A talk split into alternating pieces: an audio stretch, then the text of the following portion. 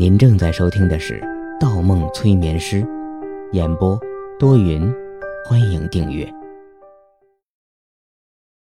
第一百三十八章，迷像。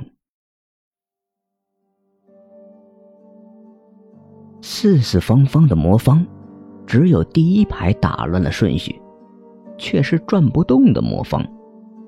这个魔方应该出现在真实世界里，出现在魔方的咨询大厅里。真实世界里转不动，潜意识世界里可以转动，是方木对自己的魔方，对自己的心锚的设置。这种现实与虚幻世界的反差，建立起了他的潜意识与自我认识之间的条件反射。让他可以自由地在两个世界穿行中保持自身的思维和意识不发生混乱。现在手中的魔方无法转动，但方木很清楚，他没有回到现实，还在沙漠营设计的世界里。他跑了很长一段距离，但左右墙壁上没有看到一张门牌，这是不符合常理的。如果是在真实世界里与温情分开，他早就应该听到小丫头大叫着他的名字在埋怨了，而不是现在的一片安静。而且沙漠营刚才明目张胆地使用枪械，这绝不是在真实世界中会出现的情况。方墨身上有伤，奔跑速度不快，背后沙漠鹰踏着水坡追击的声音越来越近。难道真的没有出路了吗？他一边跑一边重新打量着魔方，回忆着最近发生的几件事情。在上一次与沙漠鹰相遇的时候，沙漠鹰用手枪打中了他口袋的魔方，魔方碎了一半，但他仍然利用上半部分成功唤醒了自己意识中的条件反射，回到了现实。而在咨询中心内厅里。因为口袋里的魔方发生了碎裂，让他对两个世界中的客观联系产生了怀疑，直接摔坏了一直伴随他左右的魔方。这次出咨询中心之前，他随手在大厅的橱子上挑了一个魔方放进了口袋，以防万一。但万一还是出现了，现实的那个魔方拿到这里来竟然转不动。转不动意味着他无法唤醒自我意识中建立在心锚之上的条件反射。换句话说，他无法从这里逃脱。这些细节都没有问题，即使口袋里的魔方坏了，替换成了新的，在这里出现的魔方也不应该转不动啊。到底哪里出了问题呢？难道是因为思绪里出现了替换这个念想，而导致过去的心锚随之消失了吗？方墨不敢再往下想，手心有些发冷，意识到自己已经进入了一个误区，可能永远无法找到心锚变化的答案了。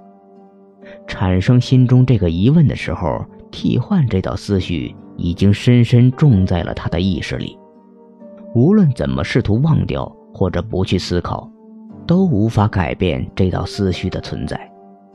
无论这道思绪是不是过去心锚改变的原因，现在这道思绪已经成为了心锚不复存在、挥之不去的心魔。在这个世界里，在潜意识世界里，看见什么，听见什么，感觉到什么，并不可怕。可怕的是想到什么，只有想到什么才会引起意识的变化，从而潜移默化的主动一个人的情绪、思想以及行为。在这里最怕的就是不自信，胡思乱想就足以摧毁一个人的意志。方墨明白一切得失，但心毛出了问题。内心根本平静不下来，他一直在不断奔跑，但要跑到哪里去呢？他不知道。说不定脚下这条巷子根本没有出口，说不定沙漠鹰正在下一个路口等着他。看清楚，方木。其实你和魔方一样脆弱。其实你还不了解什么是真正的心锚。你呀，你太依赖这个东西了，依赖到已经忘记了你自己。这个时候，眼前闪过一片黑暗，那个奇怪的声音又在脑海中浮现了。方木全身一触，瞬间清醒了过来，立马停下脚步，转进一个弯道。将头贴在湿润的墙壁上，任凭冰冷的雨水透过衣服侵入他的身体。心毛，依赖自己。他又琢磨了一遍那句话的每一个字，好像明白了什么，又好像没弄清楚。心毛。是一个人以其某一个动作或者情绪为基础，作为条件反射形成的一种心理暗示。他选择的是以自己熟悉的魔方作为心锚，只要把魔方带在身上，无论在真实世界还是在潜意识世界里，都能激发起他相应的意识。因为心锚是不受他的主观。和建立意识世界人的主观影响的，是一种相对客观的存在，保证了他与心锚建立的连接，或者说是反射，不受第三方的迷惑。可心锚一被破坏，他就失去了判断的依据，一切都是他的主观臆测，都是他的情绪所然。正如那个声音提醒他一样。他与他的心锚一样脆弱。难道是他没有理解真正的心锚？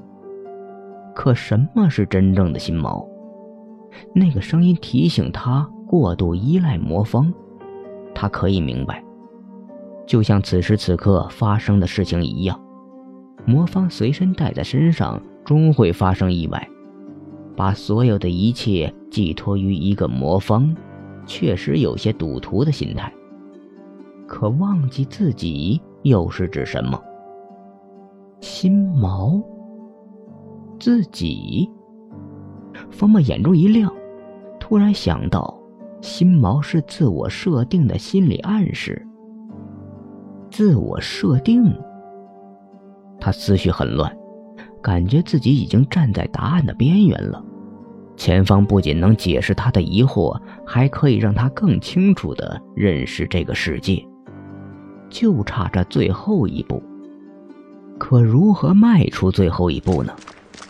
脚步声从巷子深处传来，越来越清晰。沙漠鹰已然追了上来，没有时间了。方墨看看自己的手掌，他快想到答案了，但现在不能继续思考了。魔方失去了作用，无法使用心锚回到现实，那么只剩下最后一个办法。方墨深吸一口大气，咬紧了牙齿。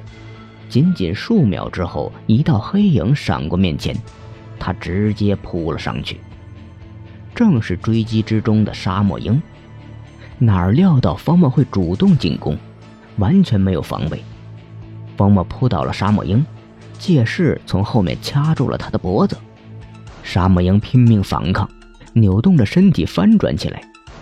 哪料几个来回下来，方墨根本不松手，掐得沙漠鹰脖子以上通红起来。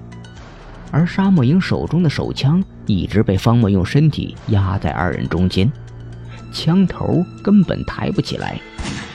混乱之中，沙漠鹰扣动了扳机，方墨脚踝一痛。一片温热，子弹穿过了裤腿不知是打穿了他的右脚，还是划过了右脚，这已经不再重要了。他死死扼住沙漠鹰的喉咙，不松一口气。沙漠鹰脸色由红转紫，眼皮耷了，眼神开始迷离起来。但方墨仍然没有松手。这个时候，沙漠鹰忽一挺身子，做出一个十分危险的动作。枪口对准了自己的胸膛，沙漠鹰又开枪了，枪声一响，没有鲜血，没有叫声，连沙漠鹰都消失了。整个世界从四面昏暗下来，一切变得静悄悄。